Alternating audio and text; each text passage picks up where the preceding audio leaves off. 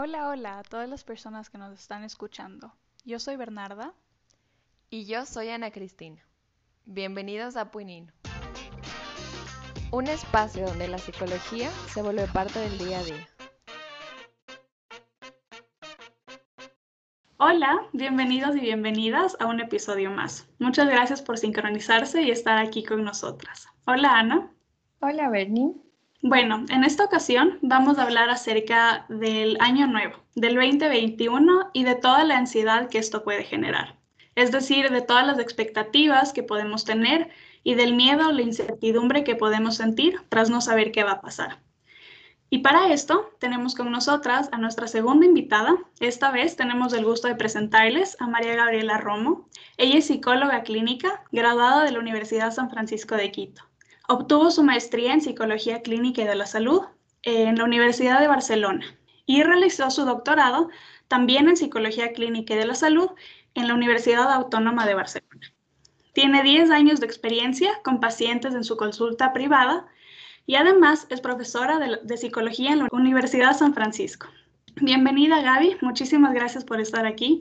Es realmente un gusto el tenerte en Puinino. No sabes la alegría que tenemos de poder conversar contigo y de seguir aprendiendo de ti. Para los que no saben, Gaby fue nuestra profesora y es increíble poder ahora compartir este espacio con, contigo. Muchísimas gracias, gracias a ustedes por, por invitarme. Gracias Gaby, en verdad estamos muy emocionadas de poder tenerte aquí con nosotros y queríamos contarles a todos que el tema para este episodio tiene que ver con las resoluciones para el 2021. Entonces, deberíamos generar resoluciones, qué es lo que va a pasar, qué pasa con todas las metas para el próximo año. Y la razón por la que nos pusimos de este tema tiene que ver con que sabemos que muchas veces las resoluciones que te pones para un nuevo año no las cumples. Por ejemplo, en mi caso, recuerdo que en el 2019 para el 2020 yo quería estudiar un montón de idiomas, eh, quería viajar más. Me propuse muchas metas que a la final no se pudieron cumplir y ahora a las puertas de un nuevo año se me hace rarísimo y me causa un poquito de ansiedad saber que no las cumplí y qué va a pasar el próximo año. Entonces, entonces vamos a hablar un poquito de por qué generamos estas nuevas resoluciones. Y creo que es súper importante como recordar que muchas veces tendemos a compararnos de cómo fuimos este, este año que pasó. Y es por eso que volvemos a crear como estos nuevos eh, propósitos, estas, estas metas, para más o menos como anular esa ansiedad que pudimos sentir por, por no crear. Entonces, bueno, esto tiene también un poco más de relación con, con, la parte personal. Es decir, que a veces dejamos de cumplir ciertas metas o ciertos propósitos porque simplemente pueden ser un poco irreales o un poco inalcanzables y se vuelve un poco difícil. Sin embargo, también vemos que hay factores externos que alteran estas, estos propósitos y estas metas. Entonces, ¿qué pasa cuando estas razones del no, de no cumplirlas son externas? Y es básicamente lo que pasó en este año que está acabándose, en el 2020. La pandemia no estaba en el plan de nadie, pero alteró básicamente todos los planes. Sí, y con esto en mente, queremos preguntarte, Gaby, cómo los sucesos del 2020 han cambiado nuestra percepción de un mundo relativamente seguro, donde podíamos satisfacer nuestras necesidades y tener una vida que se podría llamar tranquila versus un mundo que ahora consideramos que es incierto, nada es seguro? Súper buena pregunta. Yo creo que el impacto de todo lo que ha pasado ahorita en este 2020 va a ser grande, ¿no? Pero como toda la vida tiene sus pros y sus contras. Yo creo que entre los pros, creo que este año ha servido para aprender a valorar muchas cosas que antes dábamos por sentadas. Antes pensábamos que que, siempre están ahí, por ejemplo, nuestra familia, tenerles cerca todo el tiempo, abrazarles, el contacto físico, que es súper, súper importante. Ahorita cuando logras a los años verte con alguien, obviamente con todas las medidas de seguridad, no es lo mismo, pero por lo menos, no sé si les ha pasado a ustedes, pero da una ilusión de pronto ver ese tío a través de la ventana, mandarle aunque sea besos volados y, y, tener ese contacto y decir, ah, qué bestia, cómo ha cambiado el mundo. Entonces, sí, sí va a ser un impacto fuerte porque va a haber una ola de problemas emocionales, yo creo, sumamente altos, no solo por todo lo que ha pasado, sino por lo que ustedes están mencionando y es justamente en torno a que estamos viviendo un mundo lleno de incertidumbres. ¿Va a llegar la vacuna? ¿Cuándo va a llegar? ¿A quién van a poner? ¿Va a funcionar? ¿No va a funcionar? ¿Cuántas dosis son? Eh, ¿Van a estar seguros mis abuelitos? ¿Ya puedo salir a la calle sin mascarilla? Todo esto son, son incertidumbres que generan mucha ansiedad. Ahora yo creo que depende mucho de cómo las personas comenzamos a afrontar estas, estas incertidumbres, que justamente creo que vamos a hablar bastante de eso hoy, pero em, sí va a haber más problemas emocionales y como otro pro es que creo que la gente ahora se ha dado cuenta de que la terapia psicológica es importante. Antes creo que, sobre todo aquí en Ecuador, porque en otros países, ustedes saben, Estados Unidos, España, eh, Alemania, es normal ir a un psicólogo. Aquí aún hay ese estigma de no, el psicólogo no, no estoy con un trastorno, no estoy mal. Pero ahora ya sabemos que ir a un psicólogo simplemente puede ser para descargar alguna incertidumbre que tenemos, para que nos ayuden a poner metas o para ver qué onda, qué está pasando con nuestras metas, o también para tratar nuestros problemas de ansiedad o depresión que pueden venir en torno a esto.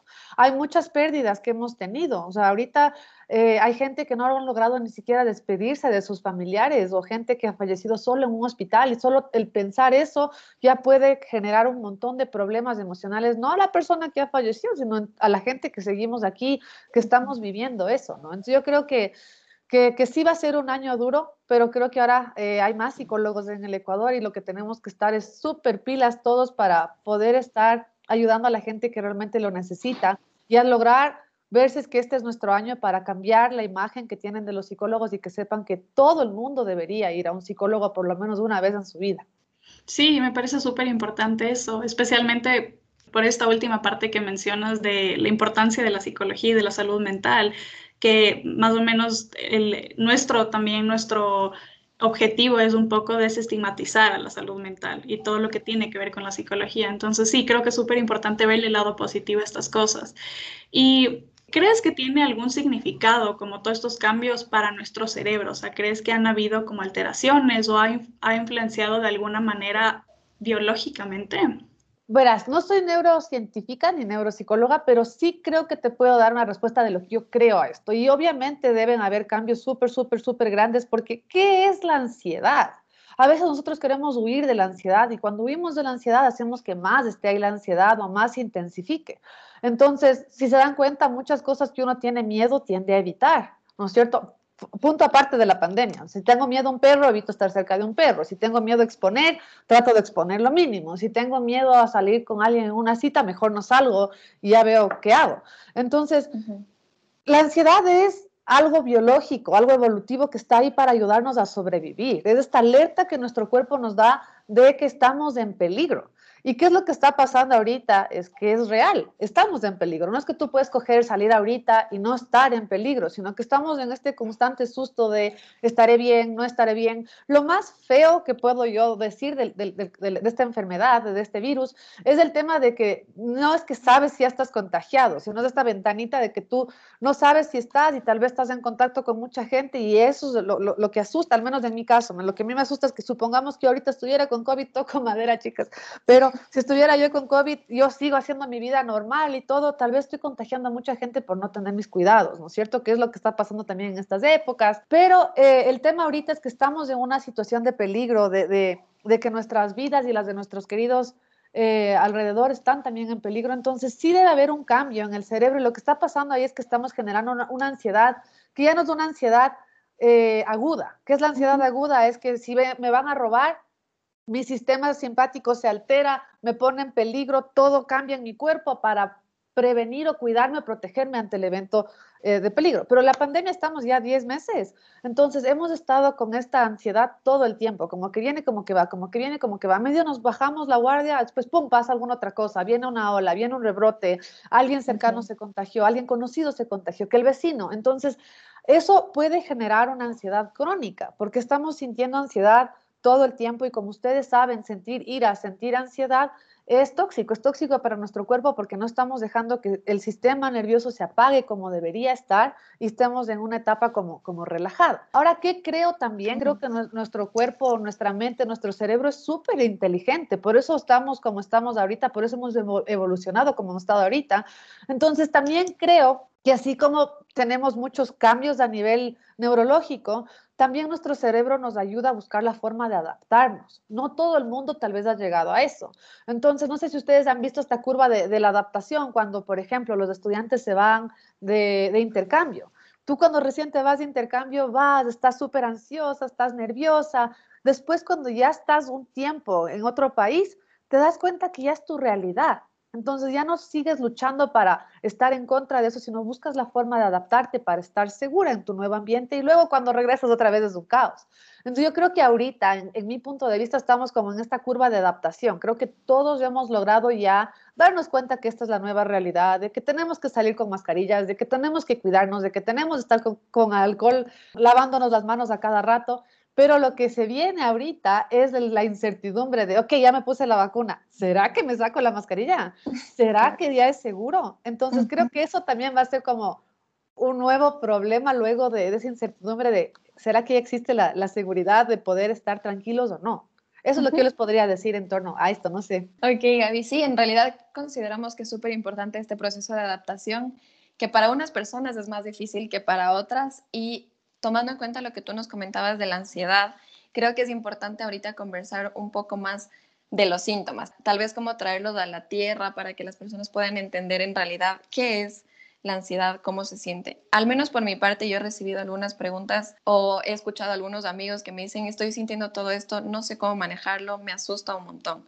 Entonces, creo que es súper importante hablarlo de una forma más sencilla para que eh, se pueda entender. Entonces, ¿nos puedes contar un poco de cómo se siente esta ansiedad? Sí, eh, creo que todos hemos sentido ansiedad, ¿no es cierto? Si ustedes solo les digo, cierren un ratito los ojos y pónganse a pensar en algún suceso súper miedoso de su vida. En este ejemplo yo les puedo dar cuando estuve defendiendo la, el doctorado este año, que encima más fue durante la pandemia. Entonces, y encima más fue en la madrugada y estaba pensando, ojalá que no se despierte mi enana, pero ¿Qué, qué, es la ansiedad? Es sentirte nerviosa, es sentirte tensa, es sentirte agitada. ¿Les ha pasado alguna vez que han estado eh, con el pie que no se para de mover, que está así como súper agitado, o las manos y no, es como quieres tratar de calmarte? Eso es la ansiedad, pero es todo el tiempo. O sea, eh, normalmente uno siente ansiedad ante un evento, pero la gente que ya está sintiendo la ansiedad un poco más patológica, está sintiendo ansiedad, están viendo la televisión, están agitados, están temblando, están nerviosos, de pronto no pueden respirar, les comienza a faltar el aire, comienzan a sudar, eh, el corazón, ¿no? Comienza a aumentarse el ritmo cardíaco, te das cuenta, no sé si, les ha pasado que ustedes pueden como sentir lo que está latiendo el corazón y le pueden hasta escuchar, tu respiración comienza a acelerarse, pensamientos, los pensamientos no son bonitos. si te paras un ratito y juegas a, darte cuenta qué es lo que estás pensando, no es que estás pensando, ¡ay, qué lindo día que es! Eh, voy a disfrutar de un día más de vida. Estás pensando, cosas feas, cosas horripilantes, cosas en torno a la muerte, cosas en torno a quién se va a contagiar, va a estar bien, qué me va a pasar. Hay gente que a raíz de todo esto, como están sintiendo estos síntomas constantemente, luego se acuestan y eh, la calidad del sueño no es muy buena. Entonces, tal vez sienten que han descansado, pero se levantan y están súper cansados. Y es porque tal vez no se dieron cuenta que durante la noche se despertaron muchas veces. O yo estoy con un montón de pacientes que se levantan a la madrugada a las 3 no pueden volverse a dormir, o gente que se acuesta en la cama y puede quedarse hasta las 2, 3 de la mañana sin poder conciliar el sueño. Si están trabajando, les cuesta muchísimo poder concentrarse porque en vez de poder estar atendiendo a las reuniones o a las clases, si es que son estudiantes, están con la mente en otro lado donde no, no debería estar, puedes estar más irritable, puedes, eh, hay muchas personas que me han escrito sobre el tema de comer, comer por ansiedad. Entonces van a la cocina y, eh, y niños también, ¿verdad? Estoy con una niña que dicen que se abre los paquetes de, la, de Oreos, estas que vienen seis galletas en un paquete y se pega como cinco o seis paquetes de seis galletas. Entonces son como treinta y pico de galletas. Y es chocolate y es dulce y ta, ta, ta, ta. Y cuando ya acaba de comer, no se siente saciada. Entonces, claro, yo le estaba explicando ahí que eso no es que está con hambre o algo así, sino eso es ansiedad, está tratando de, con el dulce, bajar esa ansiedad. Eh, entonces, como ven, son muchos, muchos, muchos síntomas y cada persona puede tener algunos, hay gente que tiene todos, hay gente que solo tiene unos tres, pero es importante que estés consciente si es que estás con alguno de estos síntomas constantemente para que hagas algo que pueda aliviarte esta ansiedad, porque hay muchas cosas que puedes hacer. Eh, es, es, tan común como sentir ansiedad, es es como decía, incluso es una respuesta normal del cuerpo, sentirla hasta cierto grado, pero también es tan difícil de identificarlo, o sea, y de entender qué es lo que está pasando. Muchas veces tenemos, por ejemplo, un ataque de pánico y no estamos ni enterados de que en realidad es un ataque de pánico, de que estamos sintiendo esa ansiedad o que por un estímulo estamos sintiendo, yo qué sé, esta aceleración del corazón o, del, de la respiración. Entonces sí, creo, y como alguien que, que, ha sentido bastante ansiedad en general, especialmente estos últimos años, creo que he aprendido un poco a manejarle y a entender cuándo va a pasar, porque es, es lo que tú decías, a veces solo sientes que tu corazón ya está latiendo súper, súper rápido y ya sabes que ya viene como ese episodio en el que te vas a sentir un poco más ansioso. Eh, vas a decir algo súper importante, que la gente no es consciente de sus síntomas. No, no, es consciente de lo que tu cuerpo te está avisando. Yo lo que le hago en la terapia es enseñarle a las personas a que creen conciencia cuando ya estás respirando mal, cuando ya estás temblando, cuando ya estás sudando, cuando ya tu corazón no está funcionando eh, o latiendo adecuadamente. Porque el rato que tu cuerpo te da señales, es ahí el instante donde tienes que hacer algo clave para lograr regular esa ansiedad. Si es que tú intentas hacer las técnicas básicas, cuando ya estás con un ataque de pánico, puede ser que no te funcione porque el ataque de pánico ya es la ansiedad escalada. Si ponemos números, 10 sobre 10. Entonces ahí es mucho más difícil de tal vez bajarle a que tal vez tú trabajes en identificar lo que tu cuerpo te está tratando de enseñar o decir. Pero súper, súper bien. y, creo que justo ese es el gran problema y que yo también he tenido con algunos, no sé, pacientes que, te preguntan y te dicen como, pero no funcionan los, ejercicios de respiración o no funciona con la meditación.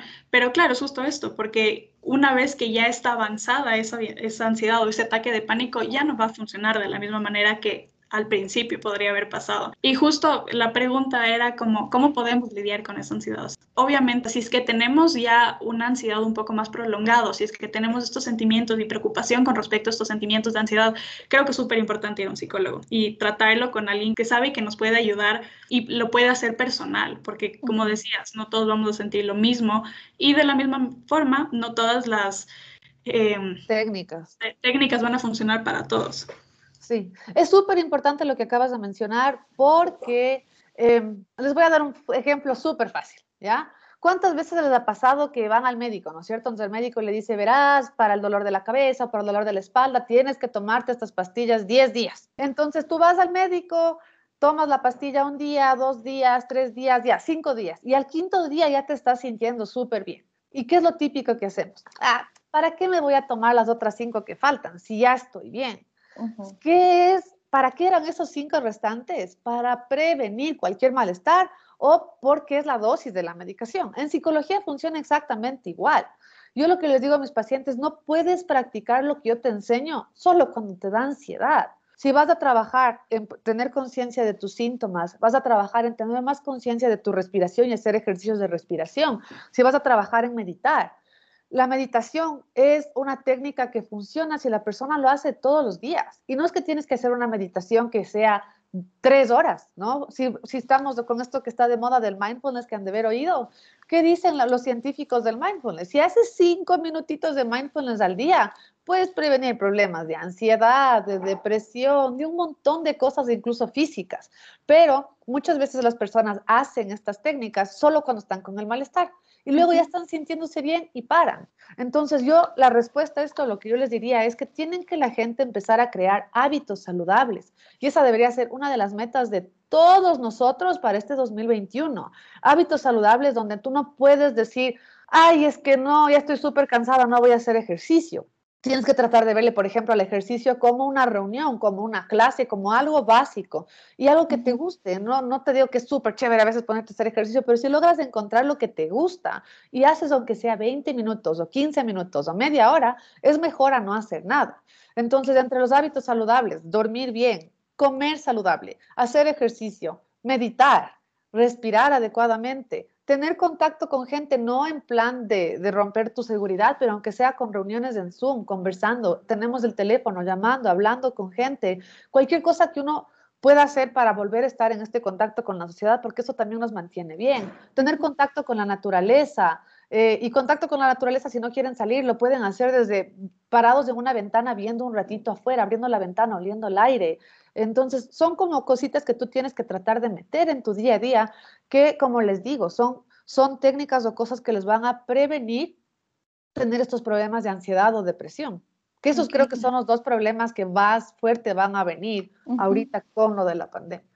Sí, y justo lo que tú nos comentas ahora de mantener y, en realidad como prolongar estos hábitos, no hacerlo solo un día, no hacerlo solo dos, no hacerlo solo ese ratito, sino como mantenerlos en el tiempo, creo que es lo más importante y al mismo tiempo lo más difícil, porque mantenerte con esta idea de que tengo que seguir haciéndolo porque me hace bien es súper complicado. Yo conozco muchas personas y a mí también me ha pasado que al menos lo he hecho algunos días, ya me siento mejor, lo dejo y después me siento peor de lo que me sentía al inicio. Y justo con lo que tú nos comentabas de la depresión y la ansiedad, que son los que, como los más prevalentes en estos siguientes meses y, bueno, probablemente a lo largo del 2021, queríamos preguntarte si es que tú consideras que especialmente esta incertidumbre por lo que podría pasar, podría generar más trastornos aparte de la ansiedad y la depresión que nos estabas comentando. Yo creo que los, que más van a tener prevalencia en la sociedad van a ser la ansiedad y depresión, pero claro, habría que ver, porque acuérdense que si es que estos dos trastornos no son identificados y tratados a tiempo, hay muchas otras cosas que se pueden activar. Por ejemplo, un trastorno obsesivo compulsivo, por ejemplo, depende mucho de la genética, ¿no? Entonces, acuérdense que la genética influye. Si tú tienes algún gen, eh, ¿qué es lo que puede activar estos genes? Eh, a que se prenda, como cualquier enfermedad, no solo lo psicológico, un cáncer, una diabetes o algún trastorno psicológico, es justamente un ambiente tóxico, un ambiente de ansiedad, un ambiente de estrés. Entonces, dependiendo mucho de la parte genética de las personas, podría variar, pero yo creo que los más altos van a ser estos dos. Mm, También creo que va a depender mucho de, de la personalidad. Ah, ¿Cómo es tu forma de afrontar los problemas? Si tu forma de afrontar un problema es estresándote más, porque hay un tipo de personalidad que tiende a estresarse más, vas a tener más riesgo a tener más problemas. Si eres una persona más resiliente, eso es un factor de protección que te va a cuidar de tener algún problema psicológico también, ¿no? Y también del ambiente. Si estás rodeado de gente que está un poco más tranquila o de gente que está logrando contener la situación mejor, tal vez tú también vas a estar más tranquila. Pero tú estás rodeado de gente que está con ansiedad y que está todo, porque al principio me pasó un poquito, ahorita ya está más bajo en control, que mi esposo sí se puso ansioso. Los primeros meses, semanas de, de, de esto, mi esposo comenzaba, ya nos vamos a enfermar, ya nos vamos a enfermar, ya me duele la garganta, me está picando la garganta, creo que me duele la cabeza, creo. Entonces, yo también tuve que sentarme y trabajar esto con él, decirle, mira, ¿de qué te sirve? No, tienes que jalar tu mente al presente, vivamos del presente, eso es lo que nos falta hoy en día un montón. ¿Qué es la ansiedad? Es ponerte a pensar en el futuro con evidencia que no tienes realmente de que algo va a pasar, porque ¿de qué te sirve ponerte a pensar, me voy a enfermar, alguien se va a morir, algo va a pasar? Si aún no está pasando eso realmente en tu vida, es más bien trata de disfrutar el presente y de vivir lo que está ocurriendo ahorita en tu vida para que eso también te sirva como un factor como de protección, ¿no? Y de eso más o menos también va el mindfulness, de tratar de que pensemos en el ahora.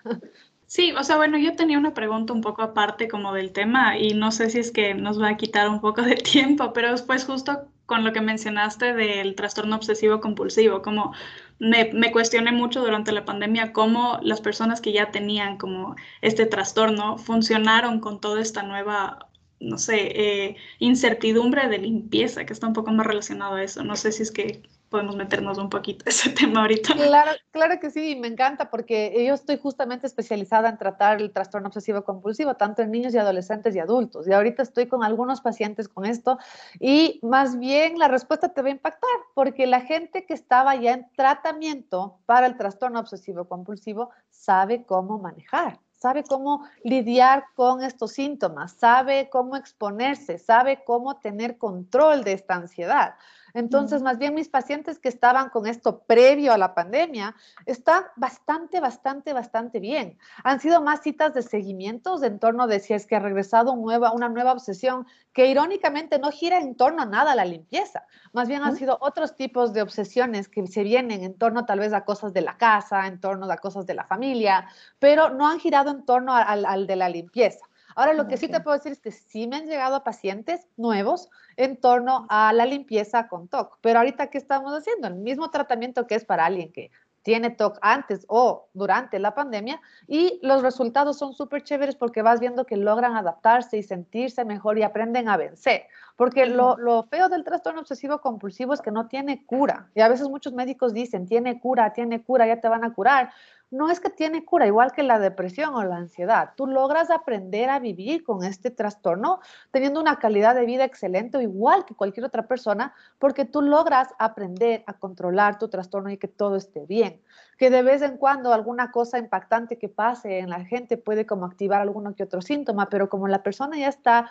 Em, entrenada o capacitada para darse cuenta, a ver, esta, este pensamiento tal vez puede ser TOC, lo que hacen es tal vez más una cita de seguimiento para evaluar, extinguir a, esa obsesión y seguir adelante. Entonces, eso es lo que te podría decir. Yo también pensé que iba a ser terrible. Yo he estado escribiéndole a mis pacientes, ¿estás bien? ¿Cómo estás? ¿Cómo te va? Y más bien me escriben, Gaby, súper bien. Sabes que, por suerte, todo esto logramos hacer antes de que esto pase.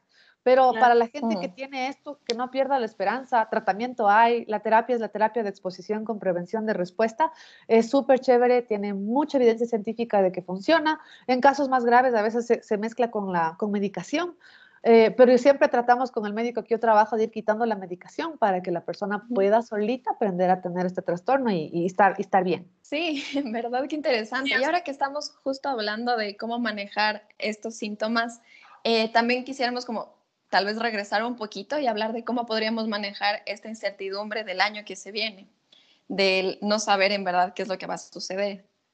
Bueno, yo creo que tal vez para eso podemos regresar un poquito a lo que hablabas de las resoluciones, ¿no es cierto? Hay mucha gente que se está cuestionando y no se está cuestionando en temas de me pongo metas, no me pongo metas, ¿para qué me pongo metas si nada se va a cumplir? Yo más bien creo que en mi punto de vista es importante tenerte metas, porque ¿qué es lo que te hace en la vida tener metas? Es tenerte motivada, tenerte como emocionado, contenta de que algo quieres lograr, algo quieres cumplir.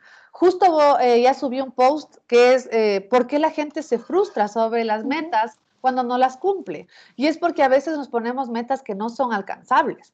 Supongamos, tú, tú dijiste, Ana Cris, al comienzo que una de tus metas era, de, para este año era viajar bastante. ¿No es cierto? Pero si tú te vuelves a plantear esa meta para este 2021 sin tener la seguridad de que lo vas a poder hacer o porque aún no te sientes lista, porque hay gente que ya está viajando, pero supongamos que tú tienes, eh, estás viviendo con alguien que tal vez te da miedo regresar y contagiar o tú no te sientes lista y te pones otra vez esta meta de viajar y esta, este tema de la pandemia sigue todo el año, te vas a frustrar. Entonces yo creo que la respuesta a esto es aprendamos a poner metas no te pongas metas que no son alcanzables, no te pongas metas que no vas a poderlas cumplir. Entonces, tal vez es poner los pies un poquito en la tierra y plantearte metas que te van a motivar, te van a ayudar a que estén bien, pero que también las vas a poder cumplir para que no te desmotiven. Porque la idea de una meta no es que luego digas, ay, no lo logré, ay, de autocriticarte, desvalidarte o juzgarte. Hay unas metas que se llaman las metas SMART en inglés o de las metas inteligentes. ¿no? Entonces, si tú te logras plantear una meta que es súper específica en torno al viaje. Si es que tú coges y dices, ay, quiero viajar. No, tienes que decir lo más detallado y específico posible. Te voy a dar mi caso, porque también quiero viajar. Quiero viajar a Barcelona con la Rafaela, el David eh, y mi familia para ir a visitarle a mi cuñada que está pasándose a vivir allá. Eh, y quiero ir a recoger mi título. Entonces, esto es como una meta que yo me pondría, que también sé que si no lo logro no me va a bajonear, pero porque sé que algún rato lo tengo que hacer tengo que poner una meta que sea medible, que tú tal vez con el tiempo puedas ir viendo, lo logré, no lo logré. Supongamos que para viajar yo necesito ahorrar plata porque cuesta viajar a Europa, entonces ir viendo cómo tú vas a ir logrando medir. Tal vez el tema del peso también puede ser. Quiero bajar de peso, que es la, típica de, de, todos, ¿no? Y en enero comienzo. No, comencemos a hoy día, comencemos cuando apenas quieras lograr algo, ese rato ponte esa meta. Entonces, si vas a bajar de peso y solo dices, quiero bajar de peso, pero no sabes cuánto quieres bajar o cuánto quieres... Eh, o cómo quieres verte, tal vez no te vas a sentir cómoda porque bajaste dos libras y luego no, entonces específica, medible, que puedas ir viendo cuánto va variando esa balanza. Alcanzable, he tenido pacientes que vienen y me dicen que verá, doctora, mi meta va a ser bajar dos kilos o cinco kilos en dos semanas. Y tú dices, ¿será que lo, va a lograr? No, es imposible. O sea, por más que la idea de una dieta no es que no comas, no es que te trates mal, es tratar de cambiar tu estilo de vida a un estilo de vida saludable metas realistas y metas que se puedan cumplir en el tiempo. Si es que tú logras hacer eso, vas a ver que la gente logra ir cumpliendo las cosas que, que, que, que, quiere tratar de lograr este año. Sí, justo estaba leyendo yo sobre, sobre esto y algo, algo que me llamó mucho la atención es que tal vez no tenemos que ponernos metas de, o al inicio del año, sino todo el año y mantenerlas todo el año. O sea, si es que quiero bajar de peso, que no sea solo el primer mes o los primeros dos meses, porque eventualmente se van a romper esas metas, eventualmente ya no, o sea, nos olvidamos del por qué quisimos hacer eso. Entonces es mucho mejor si es que las mantenemos como a largo plazo. Sí, es bueno tener como metitas a corto plazo para estar motivada y tal vez otras más a largo plazo, ¿no? Pero también es importante que la meta que te pongas sea una meta que tenga algún propósito para ti. Porque supongamos que yo estoy gordita y todo el mundo me está diciendo, estás gordita, estás gordita, estás gordita, estás gordita. Yo digo, bueno, ya este año tengo que bajar de peso. Ya solo lo que estoy diciendo, tengo que, es como que es una obligación, me toca. No es lo mismo que yo me vea en el espejo y diga, a ver, esta no es la que era antes, yo quiero bajar de peso por mí, porque es una meta que yo quiero, quiero entrar en mis jeans de, de antes del embarazo. Eh, y esto es, esto es verídico. Yo me puse así las metas y lo logras cumplir, pero la meta tiene que venir por un propósito tuyo, no porque alguien más te lo impone, no porque alguien más te lo dice, porque ahí tampoco, ahí se pierde un poco la diversión, ¿no? O sea, es como que ya logras bajar y tiene que ser algo que te llene a ti. Sí, bueno, para recapitular un poquito entonces, para poder establecernos metas para el 2021, debemos tener súper presente que estas metas deben tener algo significativo para nosotros que en realidad nos motive a cumplirlos y tal vez no hacer una meta tan inalcanzable, tan larga, sino hacer como mini metitas, por así decirlo, que sean en realidad mucho más alcanzables, mucho más reales, eh, que tengan un propósito en realidad para nosotros. Con todo esto, Gaby, un poco ya para cerrar, quisiéramos saber si es que tal vez tienes algún mensaje para la audiencia, alguna recomendación que quisieras darles a las personas que nos están escuchando. Sí, eh, primero que, que, no se desmotiven. Yo creo que como seres humanos somos mucho más fuertes de lo que pensamos. Que si algún rato, yo no les voy a mentir, yo también he tenido altibajos fuertísimos durante, creo que todos hemos tenido altibajos fuertísimos durante esta pandemia, cada uno en diferentes temas, cada uno en diferentes áreas, pero de eso se trata la vida, ¿no? De, de aprender cómo si nos caemos, cómo nos volvemos a levantar con qué fuerza, cómo vamos a hacer para seguir adelante, cómo voy a tratar de seguir cumpliendo mis sueños, cómo voy a tratar de estar contenta, de levantarme y agradecer por cada día eh, que, tengo, de, agradecer que tal vez mi familia esté bien. Entonces el mensaje aquí es, si es que algún rato están bajoneados, yo creo que es parte de todo lo que está pasando, pero no dejen que esto sea un obstáculo para que ustedes puedan regresar a sentirse bien. Busquen ayuda si es que ven que es necesario.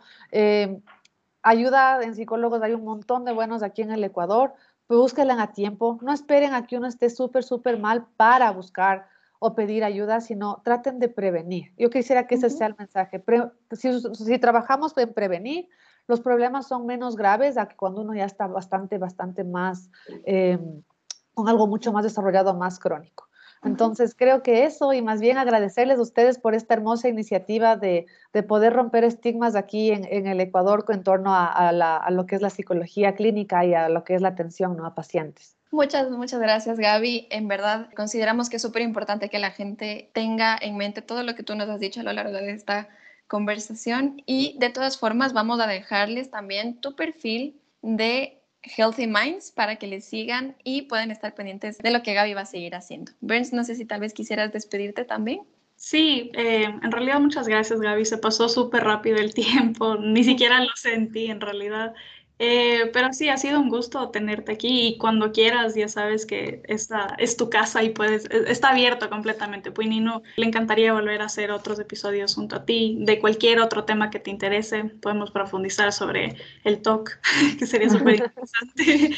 Es un tema súper sí. Muchas gracias, Gaby, en verdad. Encantada y más bien muchísimas gracias. Cuando ustedes quieran ya saben que yo también siempre estoy a las órdenes para lo que ustedes necesiten. Muchas gracias Gaby, muchas gracias Burns y muchas gracias a todos por conectarse, por escuchar esta tan linda entrevista que en realidad sí pasó volando y quédense pendientes a todo lo que vamos a seguir eh, publicando. Vamos a seguir hablando mucho más a profundidad de la ansiedad y de otros temas, entonces les esperamos en los siguientes capítulos.